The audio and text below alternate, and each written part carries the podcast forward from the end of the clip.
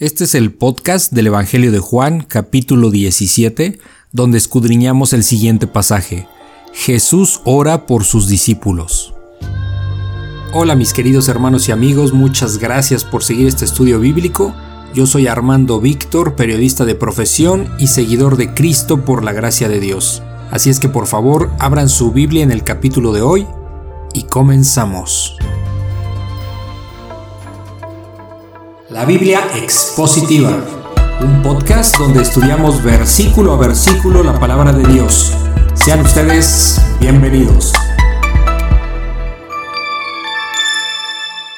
Ok, bueno, pues el día de hoy vamos a, ver el, el, capítulo 17 de Juan. Juan capítulo 17, solo para que entremos como que en el hilo conductor. Eh, en el capítulo 16, si recuerdan, vimos, eh, vimos uh, de cómo el Señor Jesucristo está ya explicando a sus discípulos nada más lo que el mundo los va a aborrecer, ¿no? que los va a detestar, que los van a rechazar. Y el Señor pues habla de esa oposición que, que el mundo va a tener contra, contra ellos, contra sus discípulos, ¿no? Y contra el testimonio eh, de, eh, que van a dar ellos, ¿no? A través del Espíritu Santo. Eh, y, empieza diciéndoles en el 16 que esas cosas les ha hablado para que no tengan tropiezo, ¿no? Y empieza, o sea, para que no caigan en trampas y dice que, que van a ser expulsados de la sinagoga, en fin, da una serie de hechos que ya vimos la clase pasada, de cómo van a ser eh, rechazados, ¿no? Entonces también vimos otro pasaje que era dentro del capítulo 16 de Juan, eh, donde habla de la obra del Espíritu Santo, ¿no? Eh, ¿Cuál es esa obra del Espíritu Santo? Pues el consuelo que el Señor eh, transmite, ¿no? Para sus discípulos y sabemos que, que, la obra pues del Espíritu Santo y a lo que él se refiere pues es que el Espíritu Santo pues da ese poder, ¿no? Para, para dar vida este, a través de la predicación, ¿sí?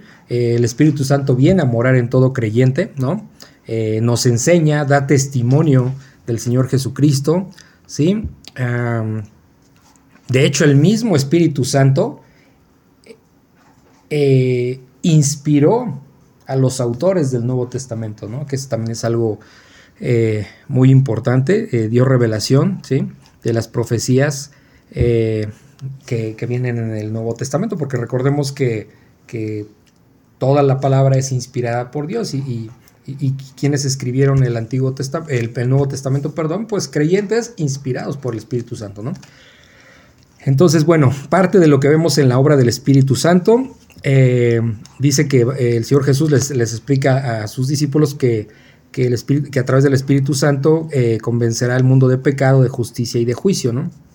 Entonces explicó todo eso, que ya lo vimos. También habla de la tristeza que se va a convertir en gozo, ¿no? Porque les empieza diciendo, bueno, todavía, todavía un poco y no me veréis, y de nuevo un poco y me veréis, que está hablando de, la, de que va a ser crucificado, ¿no? Pero cómo lo van a ver los discípulos y sobre todo pues, los nuevos creyentes a través del Espíritu Santo, ¿no? Por medio de las Escrituras. Entonces, eh, es como vemos nosotros hoy día al Señor Jesucristo revelado. O sea, lo vemos por fe y porque creemos en su palabra, ¿me explico? O sea, sí lo vemos, sí. no físicamente, por algo él dijo, es necesario, les dijo, es necesario que yo me vaya y que venga el consolador, ¿sí?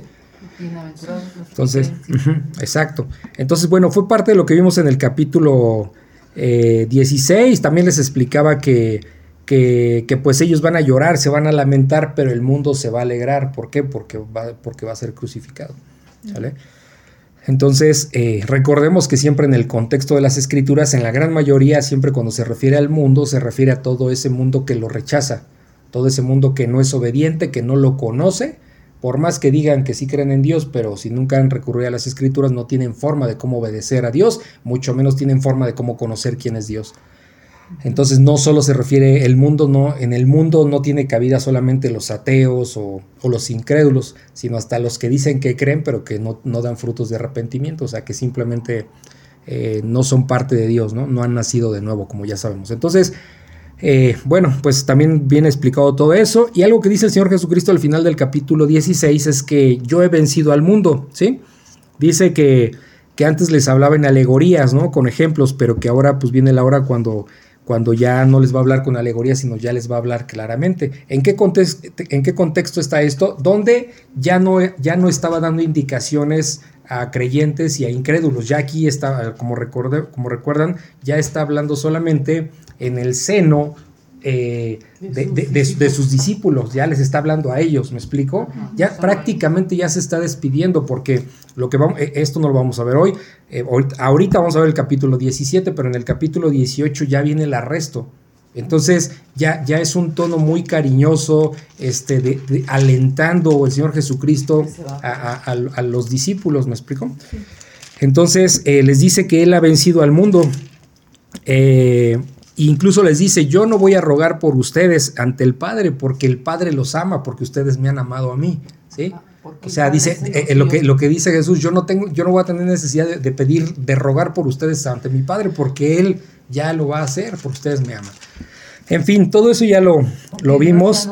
Ajá, y al final del capítulo 16, pues dice que en el mundo todo creyente tendremos aflicción, y les dice a los discípulos, pero confíen porque yo he vencido al mundo. Es decir, la victoria ya es segura, aunque todavía no ha pasado, o sea, es decir, cuando bien, va a venir la segunda venida, la glorificación eh, de Dios, eh, su plan perfecto, pero Él ya lo da por hecho, porque así es, ¿no? Y ya lo hemos visto, que dice, yo he vencido al mundo, y, y, alguien diría, oye, pero pues el mundo está de cabeza, sí, pero el Señor ya anunció lo que va a pasar, básicamente, ¿ok? Entonces por eso dice, confíen, porque por más que ahorita la situación se vea complicada, esté todo de cabeza, haya un gran rechazo ante él, porque es la parte que a nosotros nos toca socialmente en esta época, la apostasía está tremenda, bueno, dice, confíen, esa es la aplicación que nosotros podemos tener hacia nosotros hoy día. Dice, confíen porque yo he vencido al mundo, o sea, va, el Señor ya adelantó su victoria, ¿sí? O sea, no ha pasado todavía, vendrá en el futuro, pero eso ya es un hecho no esté en duda. ¿Sí me explico? Y eso vemos como el Señor Jesucristo habla en, habla eh, eh, por adelantado, da por hecho lo que va a pasar, ¿sale? Entonces, bueno, eso es lo que básicamente di ahí un contexto de lo que vimos en el capítulo 16 y ahora pues vamos a ver en el capítulo 17, Jesús ora por sus discípulos, prácticamente es eh, todo el pasaje, ¿sí? Es un solo pasaje, este capítulo 17. Jesús ora por sus discípulos. Y aquí vamos a ver eh, que es la primera, vamos a decirle así, una, una oración muy profunda de, del Señor Jesucristo hablando con su Padre en una oración. ¿Sí? Es, una, una oración verdadera, una oración donde ya está poniendo, está teniendo una comunicación más cercana, bueno, siempre ha estado cercana, una comunicación con su padre y, dando indicaciones concretas a, los discípulos, ¿sale? Entonces, bueno, vamos a ponernos en manos de Dios y eh, arrancamos este capítulo 17 de Juan. Padre Santo, te damos gracias porque nos tienes aquí aprendiendo de tu palabra, gracias por tu misericordia, gracias porque tú sustentas nuestra vida, tú sustentas eh, nuestro entendimiento, Señor. Prácticamente dependemos de ti al 100%, te reconocemos como nuestro Señor y Salvador y queremos glorificarte a través de la obediencia, Padre, a través de seguir aprendiendo tu palabra y que tú nos permitas, nos concedas este, eh, tener cada vez más entendimiento para que nuestra vida lo refleje y para que nosotros podamos ir y predicar el Evangelio. Señor, este, te pedimos que que nos ayudes a que tengamos esa valentía de ir y compartir el Evangelio a las personas y que también tú eh, nos puedas poner a, diferentes personas que tengan que escuchar tu Evangelio, Padre Santo. Gracias te damos por todas las bendiciones, porque sin merecerlo, pues estamos aquí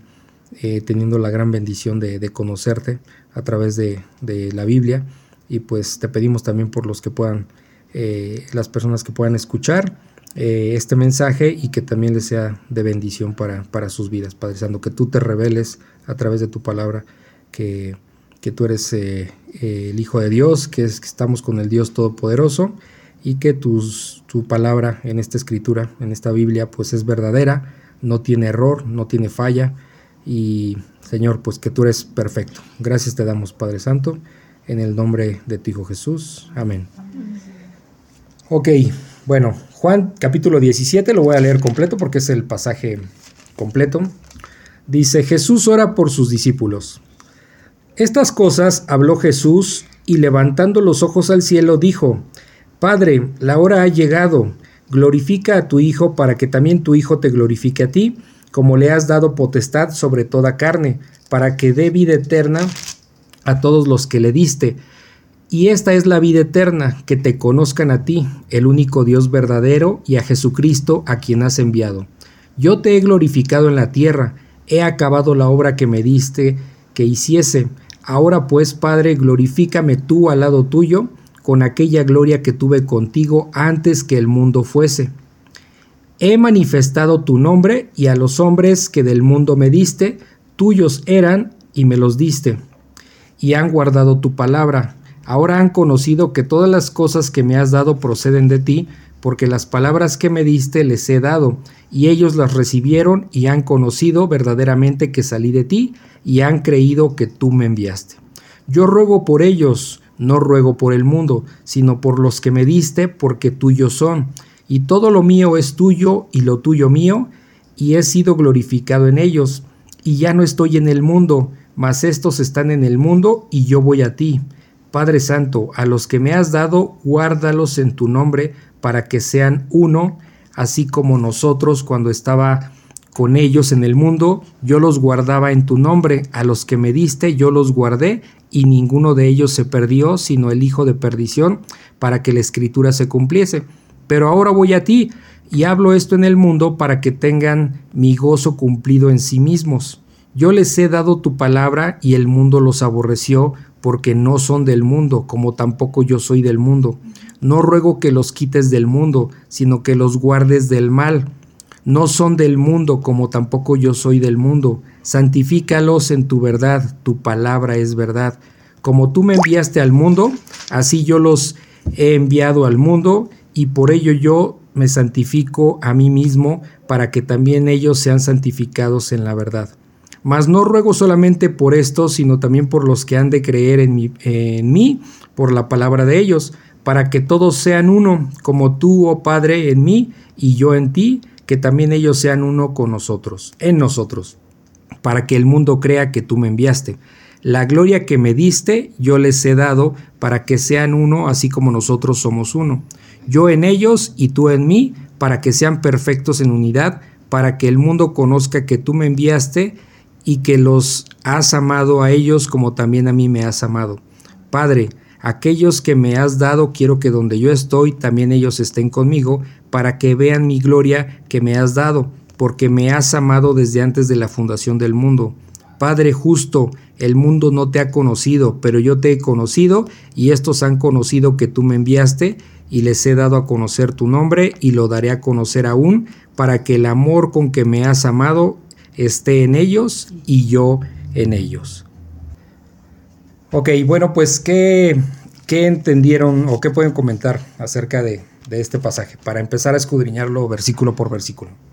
Pues aquí vemos al Señor Jesús eh, rogando, rogando por sus discípulos, por los que ya lo conocieron. Eh, vemos una oración muy, muy em, amorosa y muy cercana al Padre. O sea, y es algo que debemos de entender que para cuando oramos al Señor es una, es una, es una plática con Él, no es algo aislado, o sea, es, como si estuviéramos platicando con alguien como ustedes como niñas, como cuando platican con nosotros, que e, esta es la forma en que Jesús se dirige a su Padre, o sea, eh, no, no es una cuestión de repetir algo constantemente, sino es una plática. Él está platicando con su Padre y está obviamente encargando a sus discípulos porque Él ya se va a ir, Él ya se va a ir. Sí, y se dan cuenta cómo, eh, cómo se nota el amor del Señor Jesucristo por, los suyos y cómo se expresa de ellos ante, ante el Padre. Está en un momento crucial porque Él ya sabe que vienen por Él. Y, los está apapachando en ese momento. En ese momento, y fíjense el amor que Dios tiene para con nosotros. Sabe que, Pedro lo va a negar, ¿sí? Este, sabe que son los pecadores, ¿sí? Sabe todos los pecadotes que tienen, ¿no? Como nosotros igual los tenemos. Pero vean el amor que, que, muestra. para con ellos. Así como, como se expresa el Señor Jesús con ese amor ante su Padre por los suyos. Y es la misma forma en que se expresa de nosotros. o sea, todo verdadero creyente. ¿sí? A veces nos equivocamos, este, pecamos, eh, eh, pero Él no, él, él no eh, nos rechaza por eso. ¿sí? Nos ha perdonado, sabe cómo somos, pero hay un amor que acuérdense, no es emocional. Porque si fuera emocional ya lo hubiéramos hecho enojar y nos manda por, un tubo, como coloquial decimos, y nosotros es lo que hacemos, porque no somos perfectos, nos gana la carne, pero Dios no. Dios en su amor, el amor es una decisión, y Él ha decidido amar y tener misericordia de los que Él quiere tener misericordia. Entonces aquí lo que muestra claramente es una, oración verdadera, profunda por los suyos y, encargándoselos a su Padre. ¿Me explico? Entonces, este, ¿algún otro comentario antes de empezar a escudriñar? Ok, bueno, entonces, eh, pues aquí vemos cómo ya les está hablando claramente.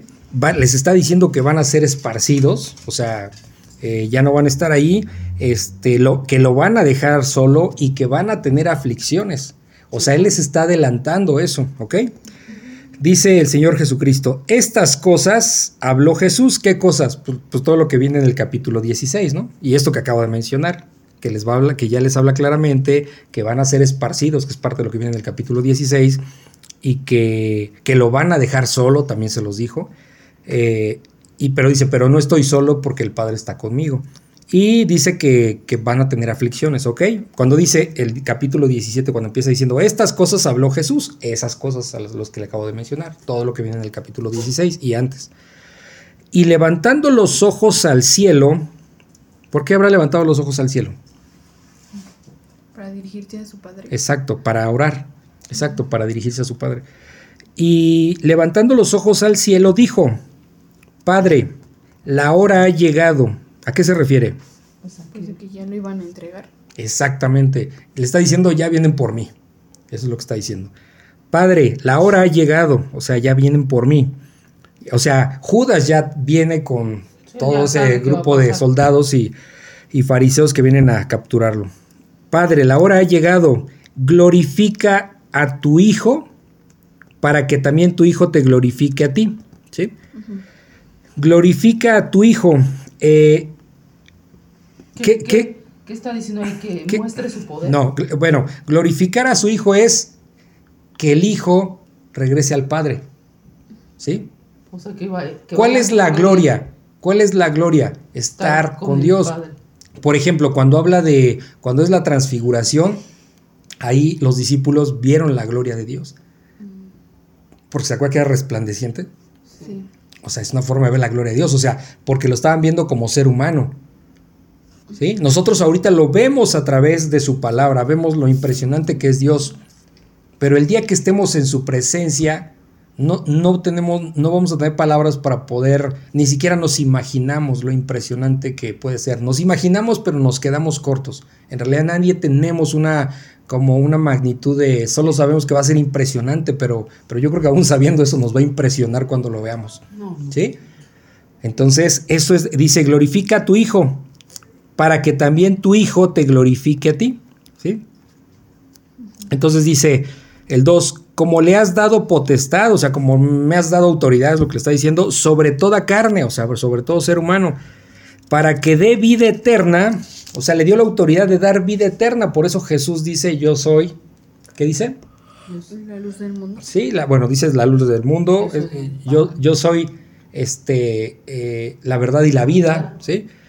Dice, ¿por qué? Porque su padre le dio esa autoridad. Dice, como me has dado potestad o autoridad sobre toda carne, sobre todo ser humano, para que dé vida, bueno, prácticamente sobre, no solo, incluso no sobre, sobre eso, sino toda la creación.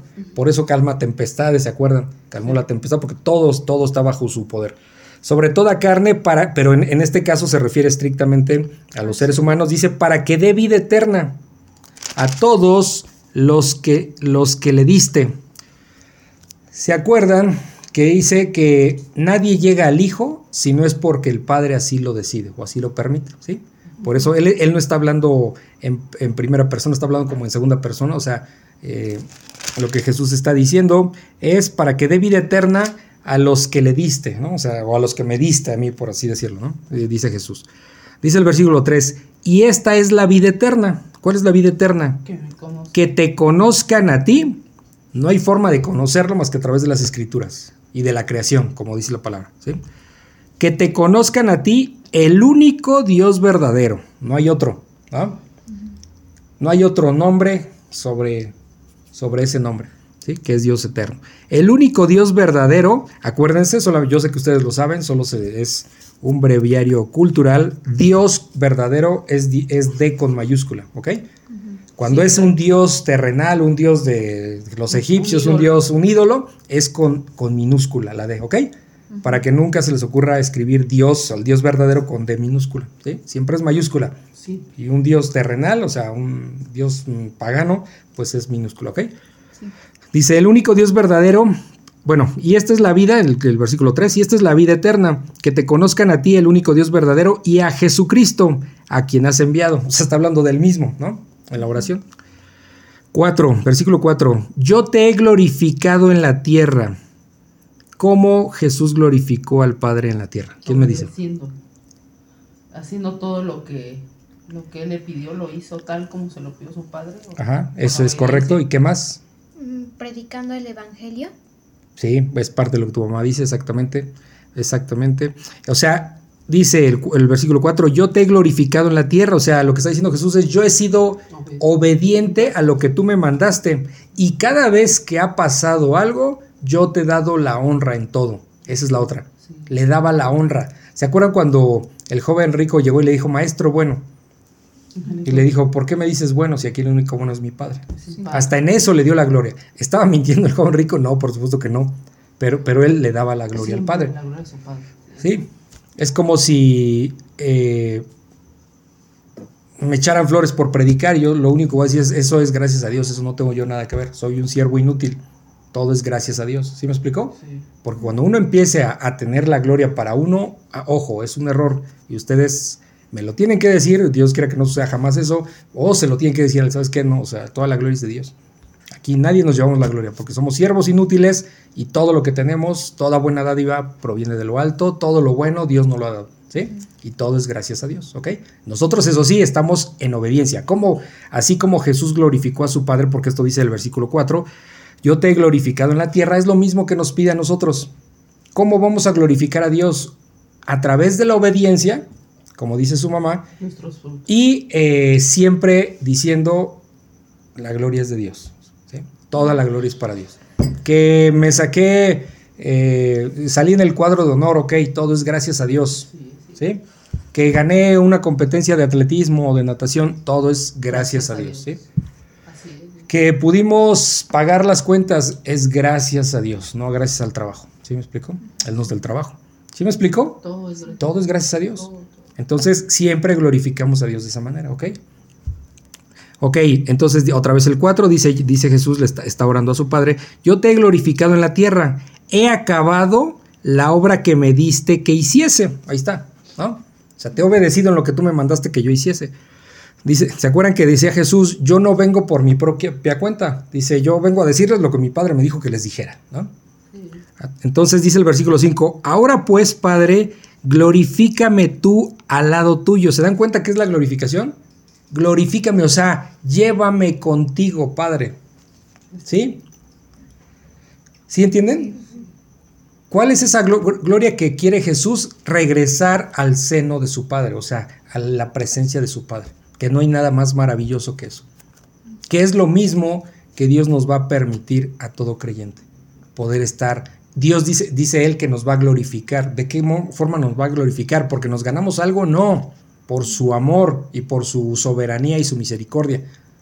Pero glorificarnos es llevarnos a la presencia del Padre y, experimentar algo que nosotros no tenemos ni la más remota idea, que aquí no existe.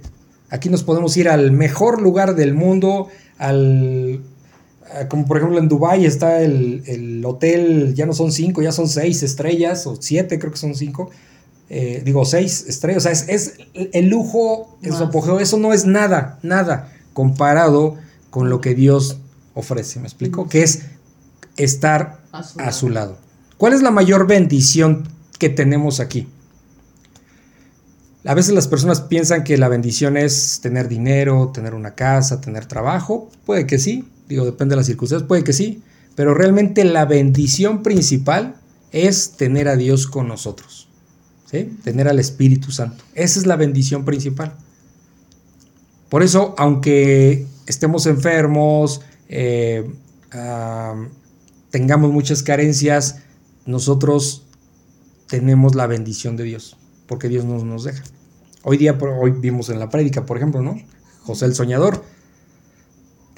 En apariencia le iba de la patada, ¿no? O sea, lo, lo quieren matar los hermanos, después lo quieren, lo venden como esclavo, después lo meten a la cárcel, este, en fin. Y siempre dice, y el pastor, yo se los, se que se los he comentado muchas veces, pero el pastor hoy ya lo recordó, este, hay una frase im- importantísima que siempre dice, este, pero Dios estaba con él, con José, ¿ok?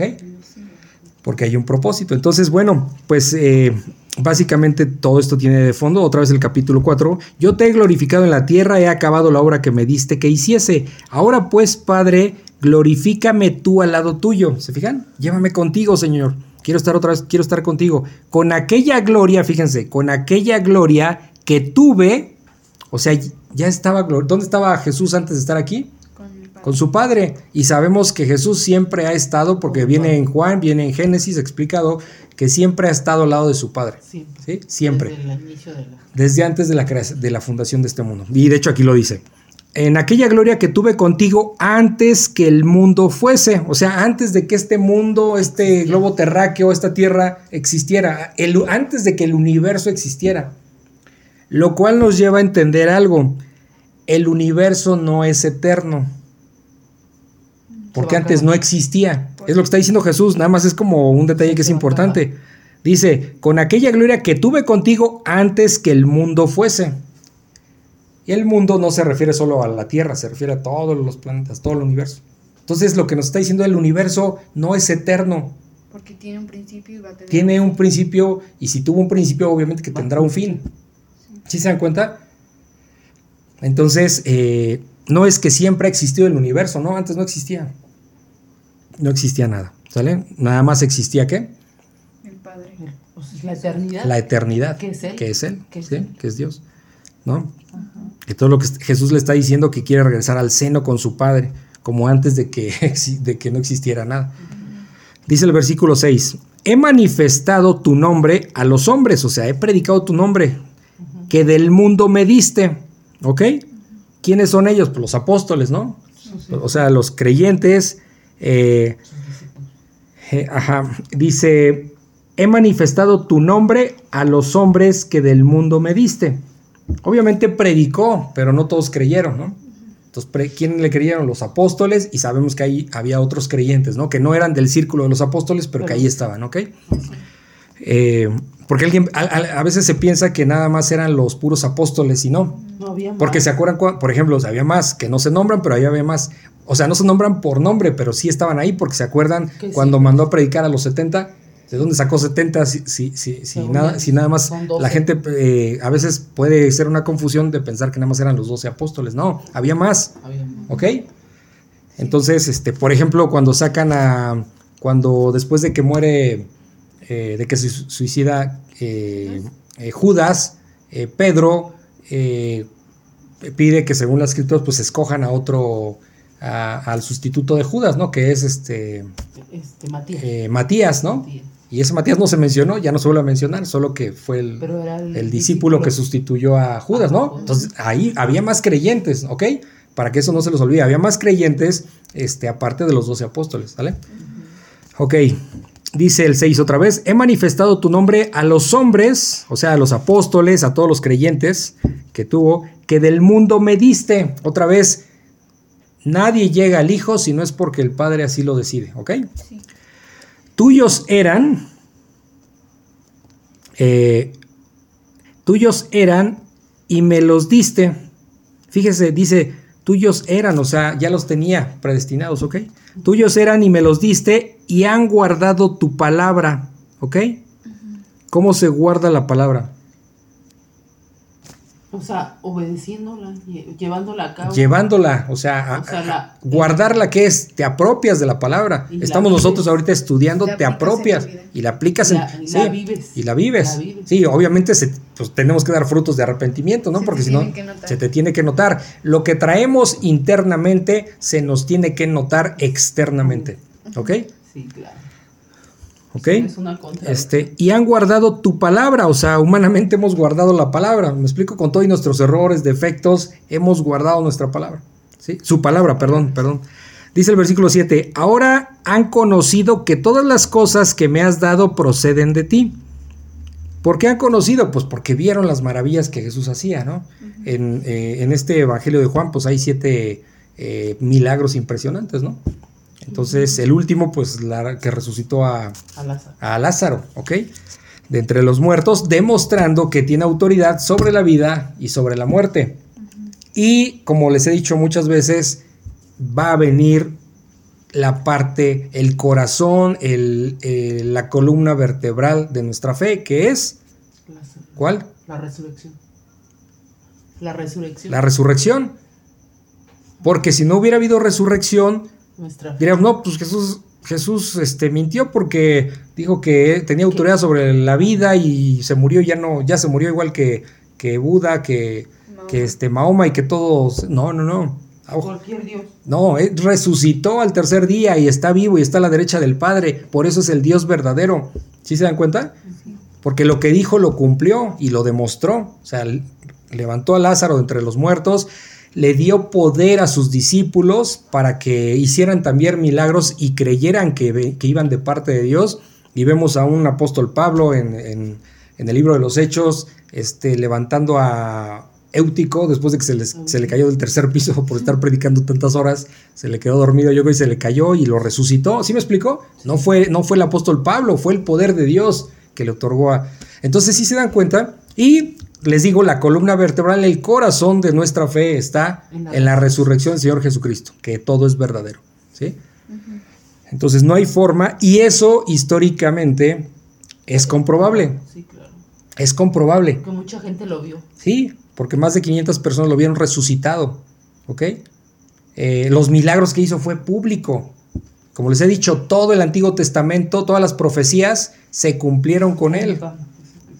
Entonces no hay forma de... eh, hay autores, eh, ahorita me ay, se me olvidó el uno, eh, Flavio Josefo, que era un judío que no era creyente, pues, pe- pero hay historiadores no creyentes en Jesucristo que hablan de la resurrección. Que hablan de ¿sí? Jesús. O sea, históricamente hay forma de comprobar la resurrección del Señor Jesucristo. No existe... la, la historia se partió en dos. ¿Por qué?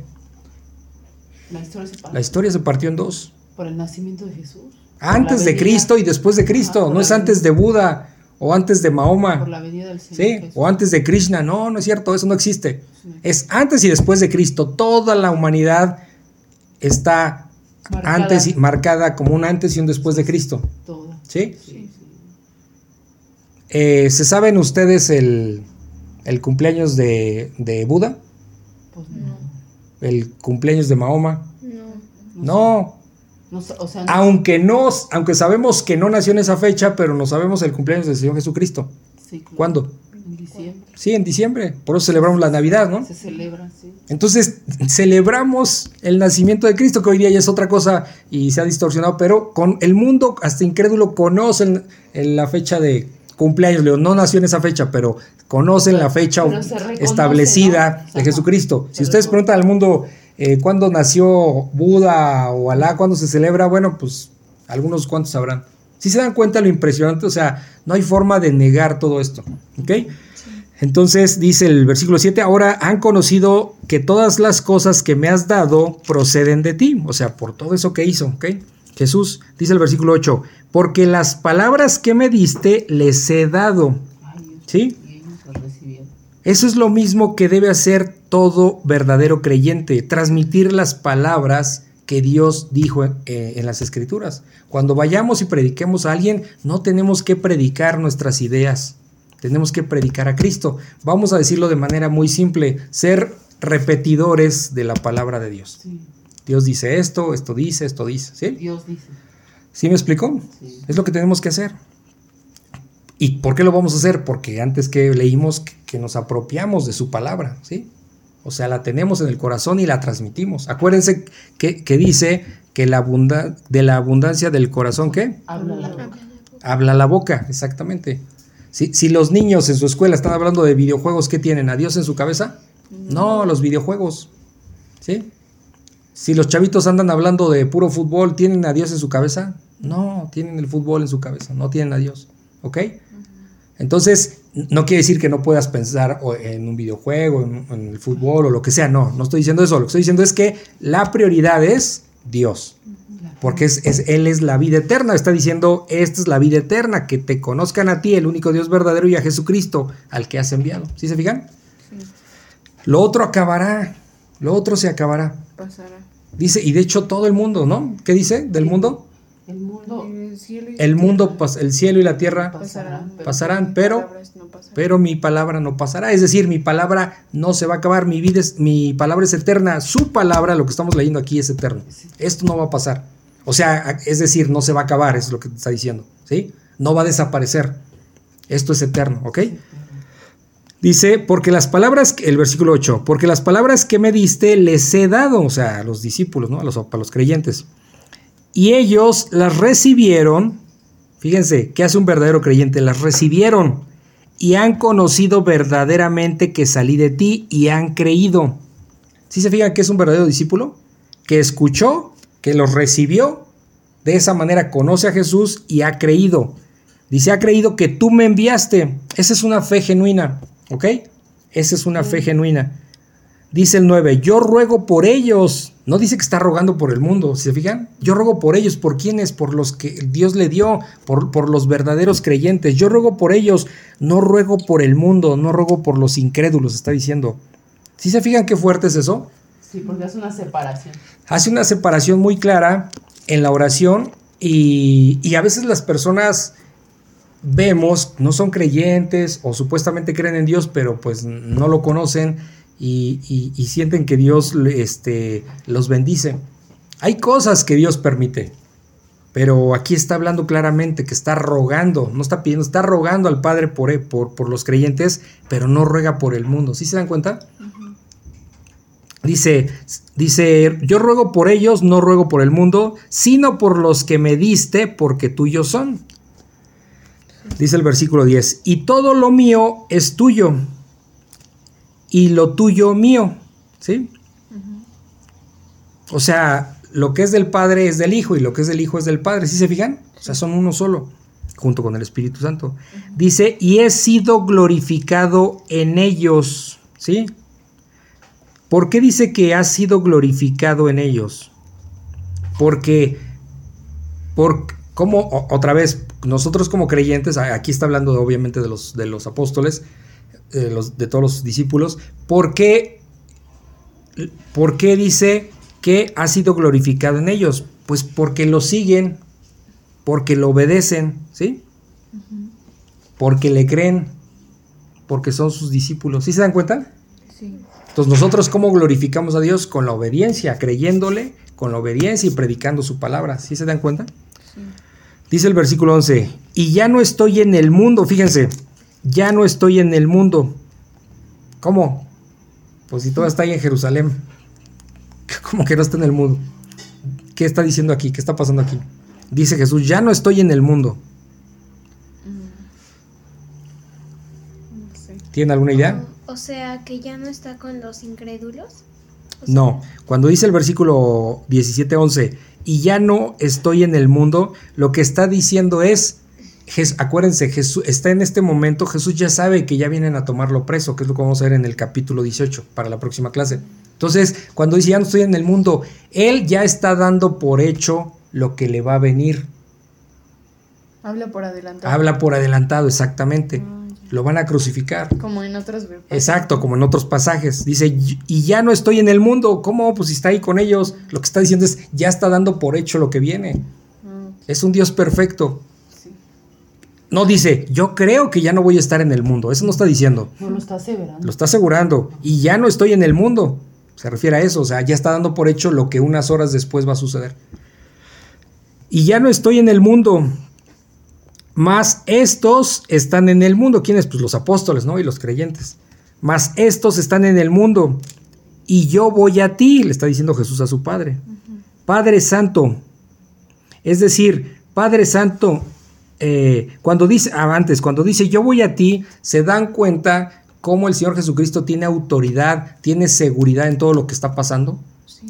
A pesar de que, por una parte, los, los fariseos y los, los, los, sacerdotes, ¿no? que son saduceos, eh, buscaron cómo matarlo, ellos tienen su propia responsabilidad.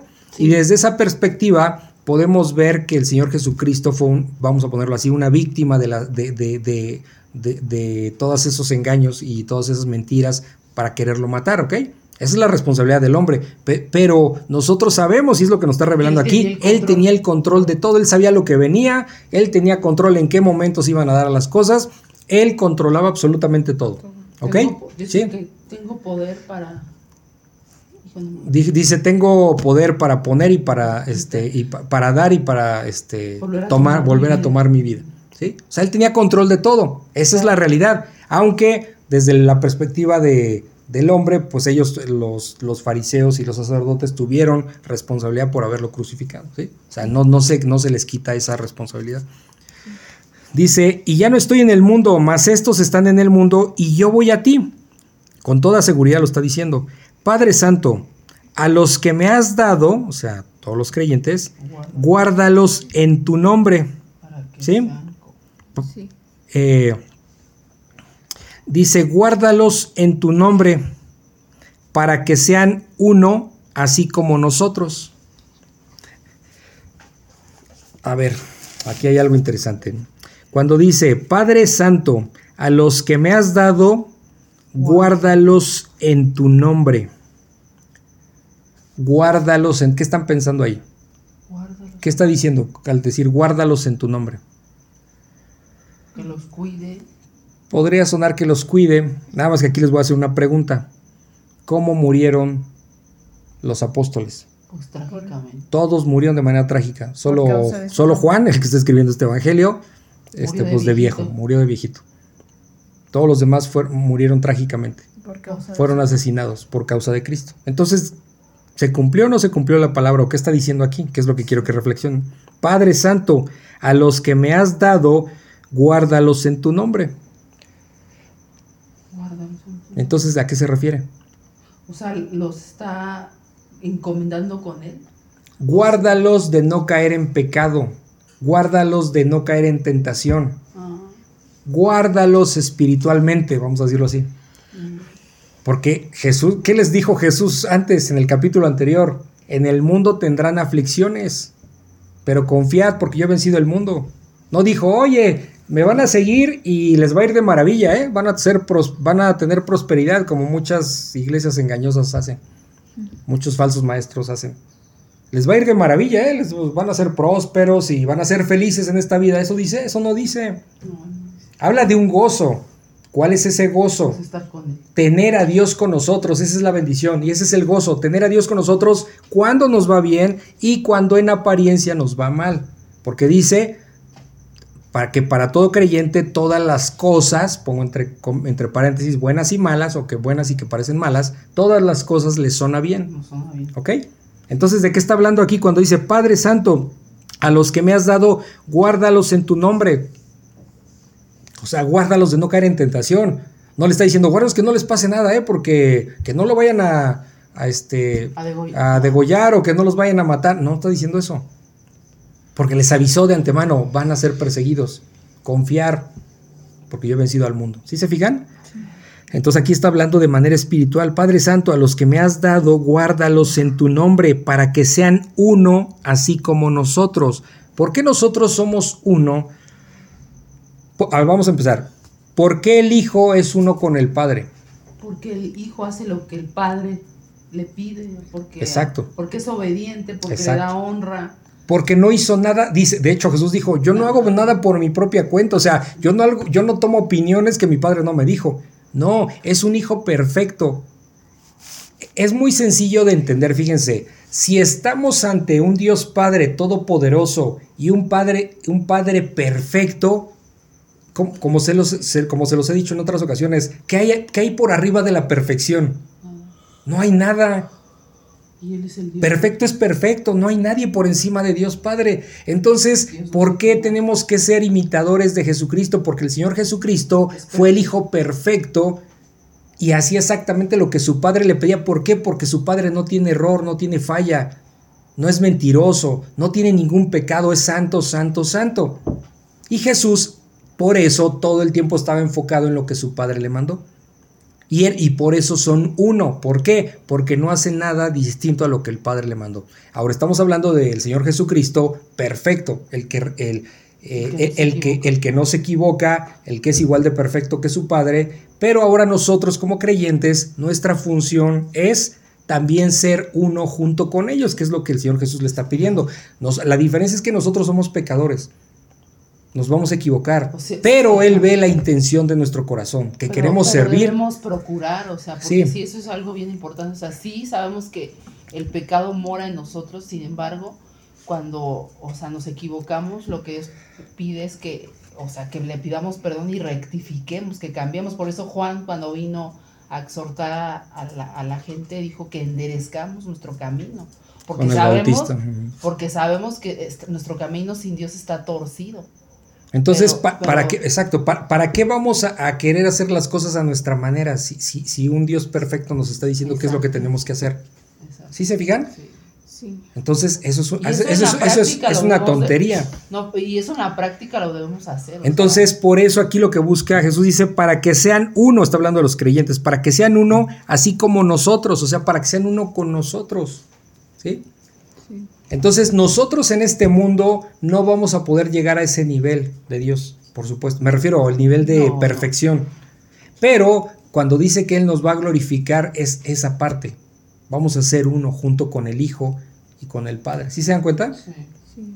Entonces, eh, pero ese es el deseo de Jesús. Dice el versículo 12, cuando estaba con ellos en el mundo, yo los guardaba en tu nombre. O sea, dice, cuando yo, mientras yo he estado en el, fí- fíjate, cuando estaba con ellos en el mundo, pues que no está todavía, es lo mismo, está hablando, ya está dando por hecho lo que viene, ya no va a estar con ellos. Por eso dice, cuando estaba con ellos en el mundo, yo los guardaba en tu nombre. A los que me diste yo los guardé y ninguno de ellos se perdió, sino el hijo de perdición, para que las escrituras se cumpliesen. ¿Sí? Entonces, ¿qué significa que Jesús protegió en todo momento a los apóstoles y a los creyentes? ¿Ok? Solamente se perdió Judas, pero, pero eso ya estaba, ya estaba establecido que así iba a ser, ¿ok? No es que Jesús, ay, todos estuvieron bien, pero se te fue Judas. No, no, no. Judas ya estaba, eh, ya estaba asignado como el hijo de perdición, ¿ok? Ya estaba escrito de esa manera, ¿se dan cuenta? Dice el versículo 13, pero ahora voy a ti. Fíjense cómo es extensa esta oración de Jesús ante el Padre. Pero ahora voy a ti, le dice Jesús a su Padre, y hablo esto en el mundo para que tengan mi gozo cumplido en sí mismos, ¿sí? Eh, otra vez, y hablo esto en el mundo, o sea, estoy diciendo estas cosas en el mundo para que tengan mi gozo cumplido en sí mismos, o sea, para que el mismo gozo que tiene el Señor Jesucristo lo tengan también los creyentes, sus discípulos. ¿Sí se fijan? Para que se gocen igual que Jesús, es lo que está diciendo. Luego dice el versículo 14, yo les he dado tu palabra, ¿sí? O sea, les ha enseñado Sí, les ¿Sí? ha predicado. Ajá. ¿Ok? Fíjense, les ha enseñado, vamos a decir, no el Antiguo Testamento, les, les está enseñando la gracia, ¿sí? El nuevo pacto que es por la gracia, que es básicamente todo lo que vemos en el Nuevo Testamento. ¿Sí se fijan? Sí. Para que no se confundan, yo les he dado tu palabra y el mundo los aborreció porque no son del mundo. Entonces, ¿qué dice Jesús?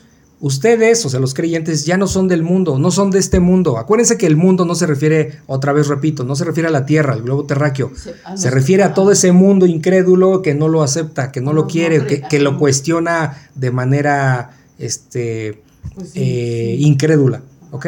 Porque a veces nosotros podemos cuestionar a Dios en el sentido de preguntarle, oye, Señor, ¿me podrías ayudar a saber esto, lo otro? Pero es diferente, ¿ok? Sí. No estamos dudando de Él ni perdemos fe, simplemente es que nos ayude a entender cosas, si Él así no lo permite. Pero por eso digo, lo cuestionan de manera eh, hasta perversa, ¿no?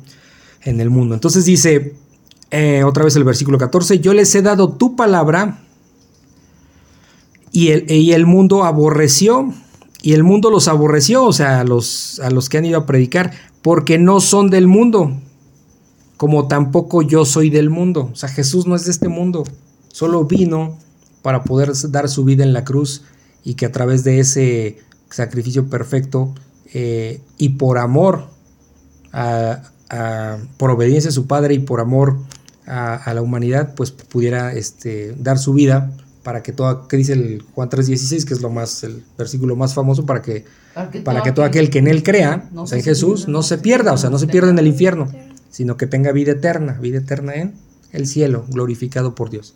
¿Sí?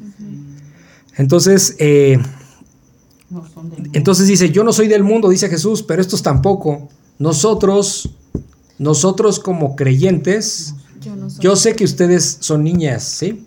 Yo sé que ustedes son niñas y, y usted, y ustedes ten- tomarán su propia decisión, ¿ok? Con esto que estoy leyendo no estoy diciendo que ustedes ya son creyentes. Yo confío, tu mamá y yo confiamos en que ustedes tomen esa decisión, porque por más que nosotros tengamos autoridad sobre ustedes, no podemos hacerlas creyentes, eso no existe. Porque es espíritu. Es, es una decisión de cada una de ustedes Individual. individual. Yo ahorita estoy dando por hecho eso, ¿me explico? Porque confiamos en Dios y, y que tenga misericordia de nosotros y de ustedes. Y de ustedes. ¿Sí? Y por eso estamos aquí, este, llevamos tiempo leyendo las escrituras, ¿no? Y estudiando. Pero esa es la intención, ¿ok? Pero esta, esta es una de sus promesas que no somos de este mundo. ¿Sí? Entonces dice que todo creyente no es de este mundo. Por eso, ¿para qué quieres ser el más rico del mundo? Si esto aquí se va a perder, dice que todo esto va a pasar. O sea, estás trabajando para nada. Dice, hagan tesoros en el cielo. ¿Por qué? Pues porque esos no se los come la polilla. Esos no se van a acabar. Son eternos. Y esos son eternos. ¿Sí? Entonces, eh, por eso nuestra aspiración no es aquí, porque no somos de este mundo, nos vamos a ir de aquí.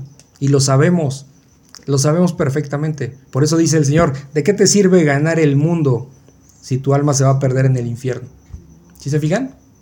Sí. No significa que no podamos vivir lo mejor posible, tener un carro lo mejor posible, ok, no, no está peleado eso, pero esa no es nuestra prioridad, ¿sí? Trabajamos para que podamos comer bien, para, que, para pagar la escuela, para, para comprar ropa, en fin, o sea, eso está bien, pero esa no es nuestra prioridad ni es nuestro fin. Sí. Nuestro fin es Cristo y aprender de Él y obedecerlo y predicar su evangelio. Ese es nuestro fin, ¿sí? Lo demás es añadidura.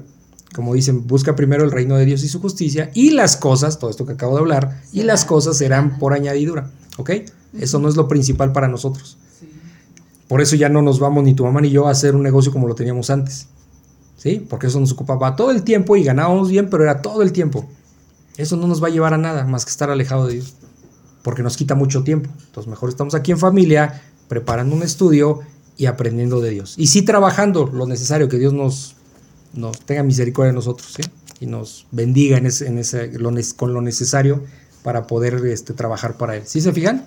Porque no somos de este mundo.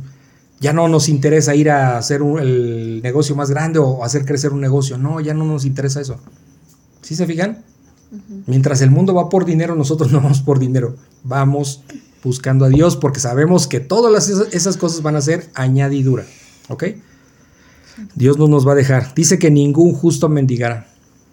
Y confiamos en eso. Dice el versículo 15, no ruego que los quites del mundo.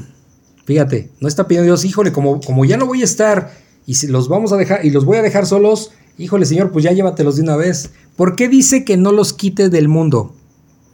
Porque Dice, de- de- perdón, Laura, ahí va. Otra vez, versículo 15. No ruego que los quites del mundo, sino que los guardes del mal. O sea, que no los haga caer, eh, no los haga caer ante los ataques de Satanás que se vienen.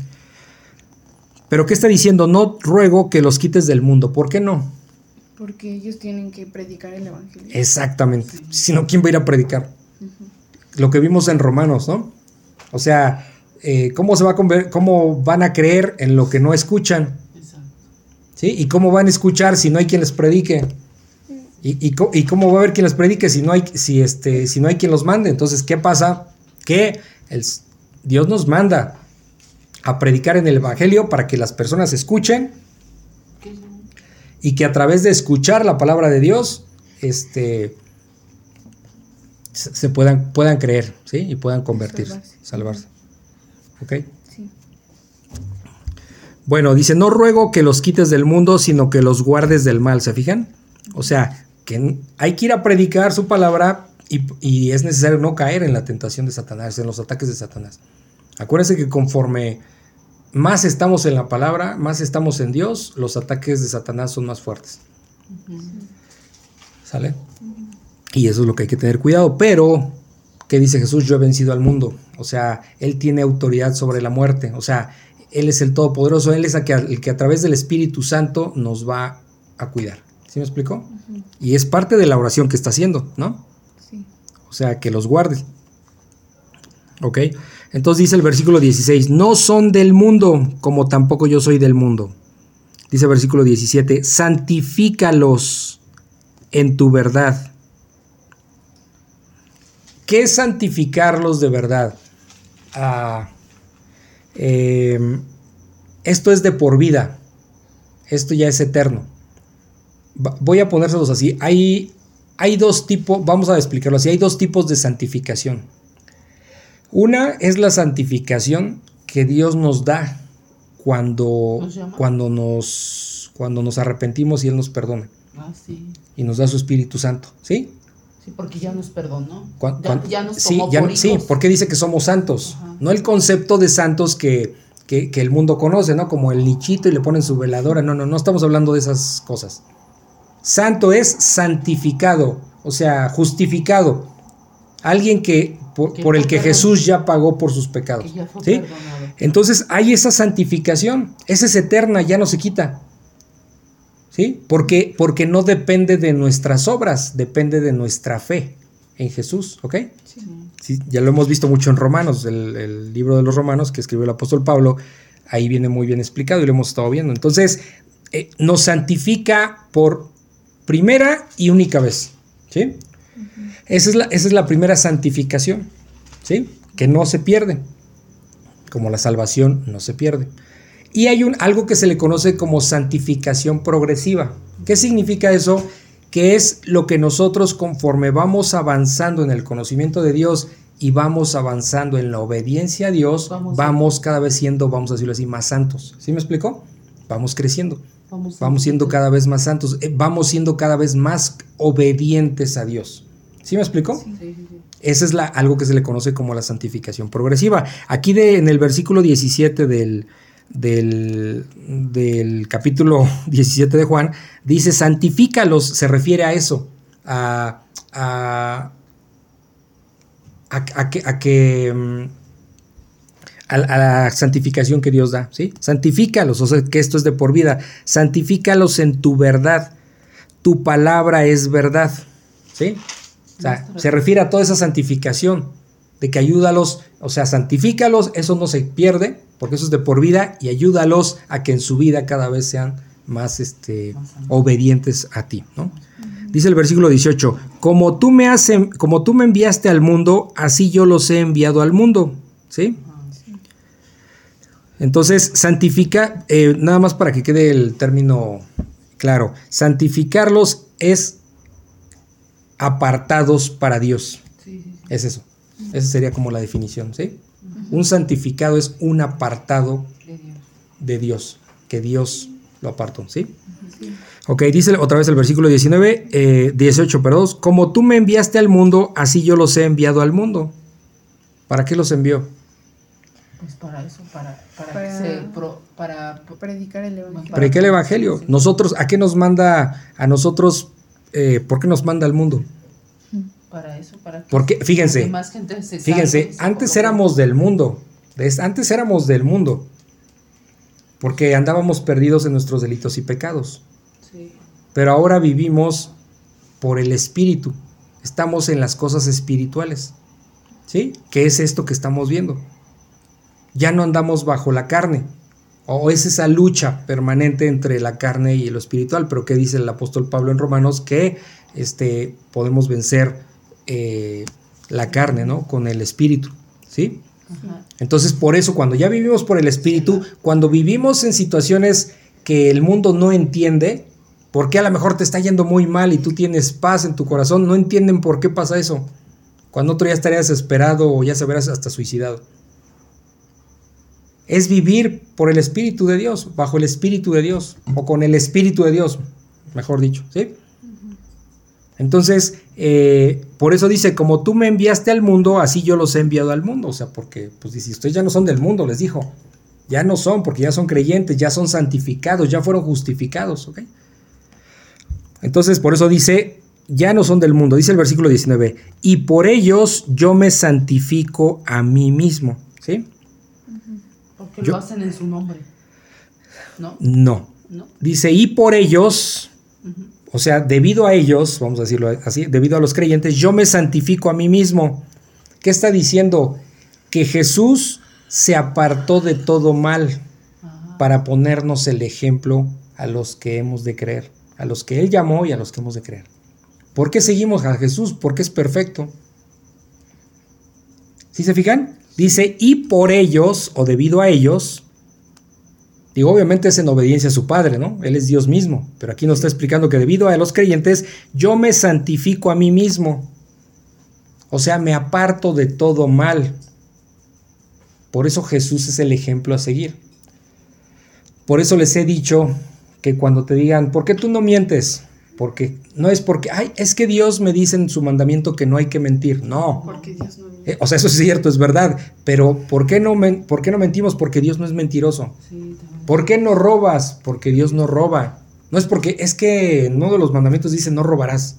Y yo quiero obedecer a Dios. Bueno, técnicamente es correcto. Pero, Pero ¿por qué no robamos? Porque Dios no es ladrón. es que es muy diferente. Es muy diferente. Y nosotros queremos ser, que estamos viendo en el texto, uno junto con el Hijo y el Padre. ¿Sí? ¿Sí se fijan? Sí. Es que eso es más genuino. No lo hago por obediencia, lo hago porque me quiero parecer a Dios. No puedo llegar a eso, eso para mí es imposible, pero ese es nuestro modelo a seguir. ¿Sí se dan cuenta? Es tu estilo de vida, lo Sí. decía por Washington. Exacto. Es un estilo. Y si de repente nos equivocamos, ¿qué hacemos? Vamos y le pedimos perdón. Sí, porque va a haber Ese, es el verdadero creyente, no es el que no se equivoca, no es el que es perfecto, no, eso no existe. Es el que se equivoca y va y, y pide perdón a Dios por las faltas. Sí. ¿Sí se dan cuenta? Porque en este mundo nos vamos a estar equivocando. Pero un verdadero creyente va a ir a Dios en arrepentimiento. Todas las veces que sean necesarias. Por eso el Señor dice, ¿cuántas veces tengo que perdonar a mi hermano? Siete, 70 veces 7. O sea, es como un perdón perfecto. O sea, no puedo estar con tanto cuánto. O sea, no hay forma. Las veces, en otras palabras, las veces que sea necesario. Así como yo te he perdonado millones de veces desde que naciste. Ya tienes 80 años y te he perdonado 10 millones de veces porque cada rato te estás equivocando. Sí. Entonces, cuando dices, perdona a tu prójimo 70 veces 7, ¿cuánto? Sí. Todas las veces que sea necesario. Eso significa que es infinito. ¿Sí? ¿Y por qué es el 7? Siempre vemos en las escrituras el 7 es como el número de Dios. Sí, Dios. Eh, es perfecto. ¿sí? Eh, tiene, tiene ese, como que ese, esa connotación, ese- esa intención de perfección. ¿sí?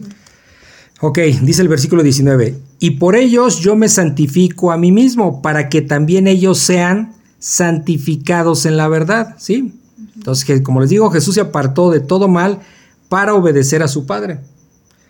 Entonces, ¿qué- pa- ¿por qué dice, después de que dice, yo me santifico a mí mismo, para que también ellos, o sea, para que también los creyentes, los apóstoles, sean santificados en la verdad? ¿Ok? Dice el versículo 20, mas no ruego solamente por estos, fíjate, no, no- le dice a eh, Jesús, le está diciendo a su padre, yo no ruego solo por estos que tengo aquí ahorita, sino también por los que han de creer en mí, en mí por la palabra de ellos. O sea, estos, este grupo de creyentes fue y predicó el Evangelio. Cu- Cuando viene la persecución en Jerusalén y salen todos huyendo, este tiempo después de la crucifixión. Eh, ¿Por qué hizo el Señor Jesucristo, Jesucristo eso? Pues para que vayan y prediquen por todos lados. Y si nada más, si no los, si no los ahuyento ahorita, este, ustedes se van a quedar ahí en Jerusalén. Necesito que vayan y, y a trabajar. Pum. Por eso hubo Y, vi- viene lo que se conoce como la diáspora, o sea, es pum, la, ¿La qué? la diáspora. Díaz. Sí. Que se esparcieron por todo, por todo el mundo. Y por eso vemos, por ejemplo, cuando venía eh, la Pascua, venían de muchas partes, venían de Arabia, de- venían de muchas partes que no era de ahí de Jerusalén, porque llegaban a adorar Pues ahí por al eso templo. los judíos están por todos lados. ¿eh? Sí. Entonces ahí por todos lados, ¿se fijan? Porque la intención era vayan y prediquen el Evangelio. Porque su anhelo de Dios es que Sí. más gente se salve. Entonces por eso dice el 20, mas no ruego solamente por estos, sino también por los que han de creer en mí por la palabra de ellos. O sea, ellos predicaron a otros, a otros, a otros, a otros, y nosotros ahorita que estamos estudiando las escrituras, somos consecuencia de ello, de esa cadenita de sucesos de, de ir y predicar la palabra. ¿Sí? Sí. Y nosotros estamos aquí estudiando. Entonces esta bendición también es para nosotros. Y Para todo el que se arrepiente. Debemos compartirla con. Entonces, en otras palabras, te- eh, así de manera sencilla, desde hace dos mil años eh, el Señor Jesucristo ruega por nosotros que estamos ahorita aquí. ¿Se fijan? Mas no ruego solamente por estos, sino también por los que han de creer en mí por la palabra de ellos, o sea, por la predicación de ellos. Sí. ¿Sí? Dice el 21, para que todos sean uno, como tú, oh Padre, en mí y yo en ti. ¿Sí? ¿Se fijan? Porque nuestra intención es ser uno con el Hijo y con el, con el Padre. Que también ellos sean uno en nosotros, aquí está. Para, ¿Cómo va a pasar eso? Que se nos note, ¿sí? Que el Espíritu Santo vive en nosotros. Que damos frutos de arrepentimiento. Y siempre acuérdense, no que somos perfectos porque eso no existe. Sino que seamos obedientes a Dios. De esa manera lo vamos a glorificar, lo vamos a honrar, siempre dándole toda la gloria, todo el la gloria, todo el reconocimiento a Dios. ¿Sí? Y para llevar una relación personal. Aquí se dan cuenta que en esta oración el Hijo está hablando con toda seguridad con su Padre Sí. en la oración. Y ese es el objetivo de nosotros, hablar con Dios de esta misma manera, o sea, con Sí. esa cercanía. Es como un modelo. es- ¿Sí? Este es el modelo a seguir para nosotros. O sea, orar. de esa A través de la oración, hablar de, de- de esta manera tan cercana. ¿Por qué? Porque el Hijo le está pidiendo al Padre cosas que van conforme a su voluntad. ¿Sí se fijan? Hoy, hoy decía Paul Washer en la prédica que la oración es así, es, es tú le estás hablando a una persona, o sea, porque Jesucristo y Dios Padre es una persona, o sea, no le estamos hablando algo que no tiene este forma o sino que él es una persona, es una persona. Exacto. Luego dice, este, para que también ellos sean uno en nosotros, para que el mundo crea que tú me enviaste. ¿Sí? Para que el mundo crea que tú me enviaste. ¿Cómo, cómo podemos transmitir su evangelio si no se nos nota? Van a decir, pues no, esto, o sea, este lo que me está diciendo, no, yo no se lo veo por ningún lado. Entonces se nos tiene que notar. ¿Sí? Sí. Se nos tiene que notar. Si alguien corre 100 me- eh, los 100 metros planos y corre como una tortuga, me dice, yo soy profesional, ¿se lo vamos a creer? No. No, espérate, estás bien loco. O sea, eh, si vemos uno que parece Flash y hace menos de 10 segundos, que ese es el eh, 9 punto y algo, el récord mundial, no, hombre, dices, por supuesto que este es profesional, se lo voy a creer, ¿sí? Porque se le nota que es profesional. Si yo, ahorita corro 100 metros y les yo soy profesional, no, pues se van a burlar de mí. O sea, este está bien loco. O sea, lo que dice no cuadra con lo que hace. Me van a tachar hasta de mentiroso. Con, con- por obvias razones. Se nos tiene que notar. Entonces aquí, eh, en esto, se nos tiene que notar que somos creyentes. Se nos tiene que notar que tenemos el Espíritu de Dios. Se nos tiene que notar que somos obedientes a la palabra de Dios. Por eso es tan delicado el testimonio. ¿Sí? Es Por eso hay que dar testimonio. Entonces dice, para que el mundo crea que tú me enviaste. Dice el 22, la gloria que me diste, la gloria que me diste, yo les he dado. Es decir, ¿cuál es la gloria que Dios le dio al Hijo? ¿Sí? Los, son los atributos de Dios en Jesús, El poder de Dios. el poder de Dios en Jesús. ¿Cuál, ustedes ya lo saben hoy día, díganme algunos atributos de Dios. Amoroso, Amoroso, misericordioso, misericordioso, Fiel, fiel, bondadoso, bondadoso, omnisciente, omnisciente, Soberano, soberano. Yo sé que se lo saben, ¿ok? poderoso. ¿Se fijan? ¿Eh? ¿Y eso es Jesús? Sí, porque dice el versículo 22, la gloria que me diste, o sea, todos esos atributos de Dios que los tiene también Jesús, yo les he dado, o sea, a los creyentes, dice Jesús, para que sean uno. ¿Cómo, cómo se los, cómo lo transmite? Con, a través del Espíritu Santo. ¿sí? ¿Por qué yo voy a amar a mi enemigo? Si humanamente, si yo no tuviera Dios, dice, ah, este, si me la hizo, me la paga. ¿Sí? Sí. Pero ¿por qué ahora no puedo pensar así? O ya no pienso así. Sino más bien doy bien por mal, porque me hacen mal y yo doy regreso bien. ¿Por qué? Porque, porque solamente es el poder de Dios a través del Espíritu Santo. Yo solo, humanamente, nosotros no podríamos hacer eso. Si no tuviéramos a Dios, no podríamos hacer eso. ¿Sí se fijan?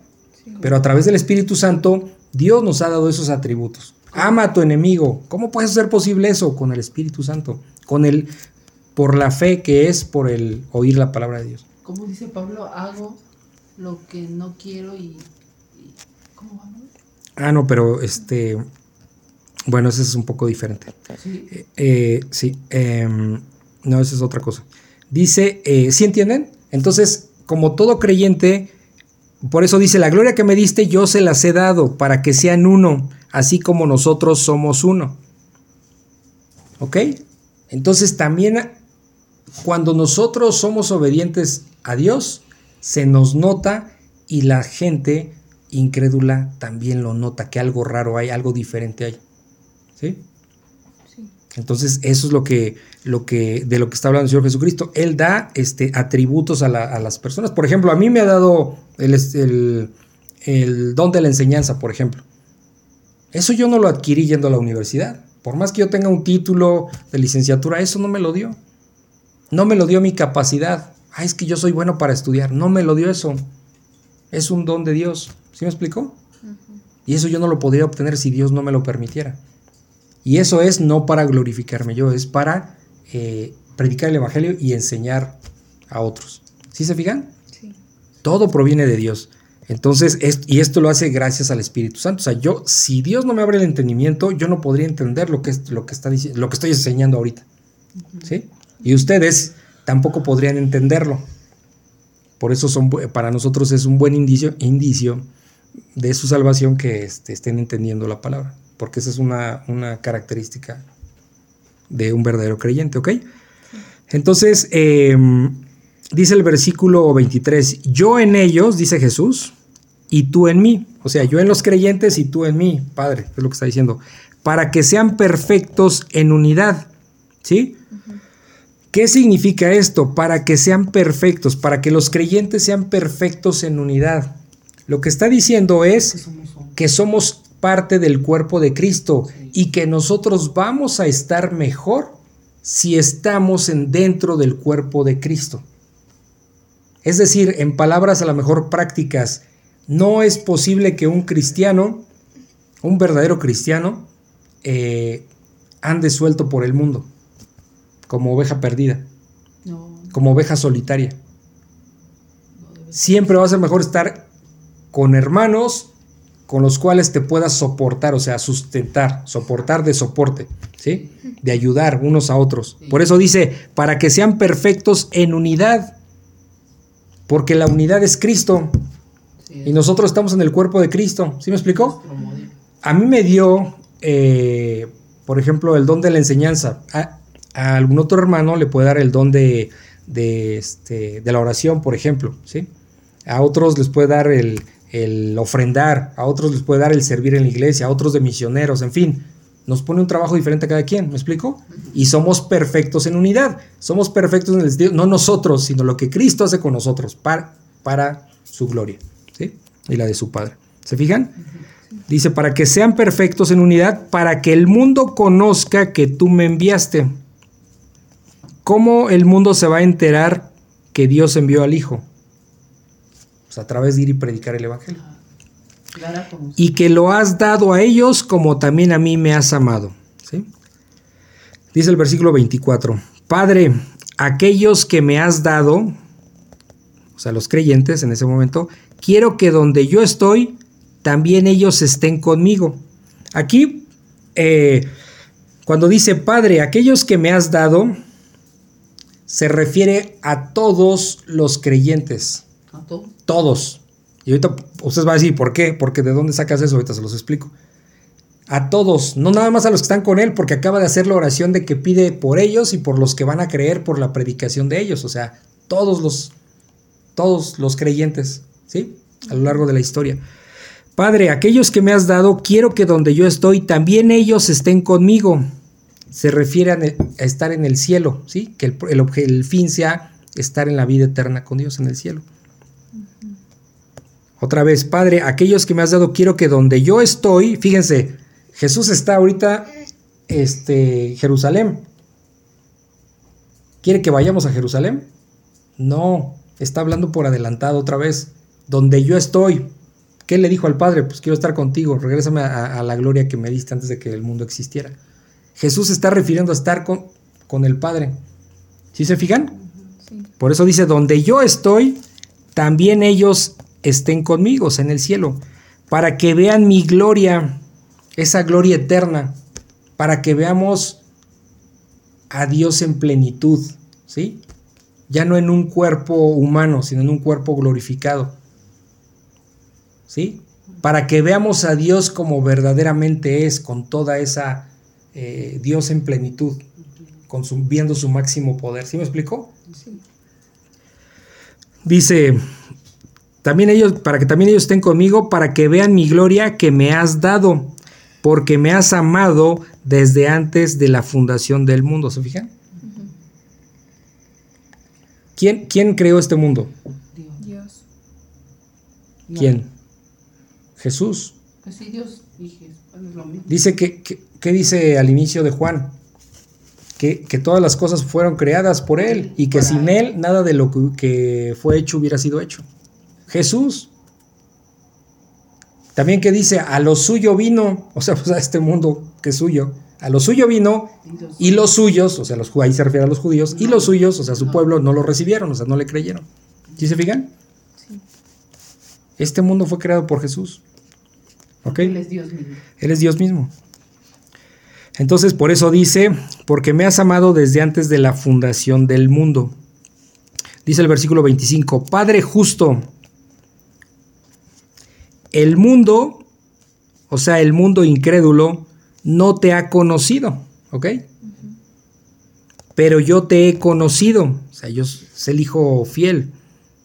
Y estos, o sea, ahí se refiere a los apóstoles, o sea, y a los creyentes, a todos. Y estos han conocido que tú me enviaste. O sea, en la predicación hubo unos que no le creyeron, ¿sí? Este, dice que, y es, a eso se refiere al mundo. ¿Se fijan? El mundo no te ha conocido. Por eso el mundo siempre, eh, normalmente se refiere a, a- todo el que lo rechazó. El mundo no te ha conocido, pero yo te he conocido y estos, o sea, estos creyentes, han conocido que tú me enviaste. Versículo 26, y les he dado a conocer tu nombre, o sea, por cerca de tres años estuvieron con él, ¿no? Predicando. Predicando, él estuvo enseñando, enseñando, enseñando. Por eso son apóstoles, porque aprendieron directamente del maestro. Dice eh, otra vez el 26, y les he dado a conocer tu nombre y lo daré a conocer aún. ¿Sí? Sí. ¿Por qué lo va a dar a conocer aún? O sea, pues, a través del Espíritu Santo, ¿no? Faltan muchos. Por eso les di, por eso les había dicho anteriormente, es necesario que yo me vaya para que venga el consolador.